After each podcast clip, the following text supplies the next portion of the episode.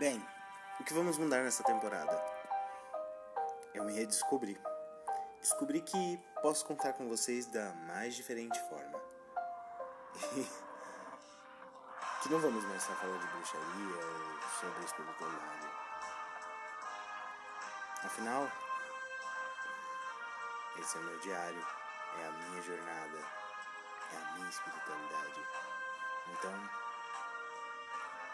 Eu vou contar um pouco mais de vocês sobre mim, sobre quem eu sou. É, isso vai se tornar um diário, realmente. Vai se tornar uma jornada incrível sobre quem eu quero ser.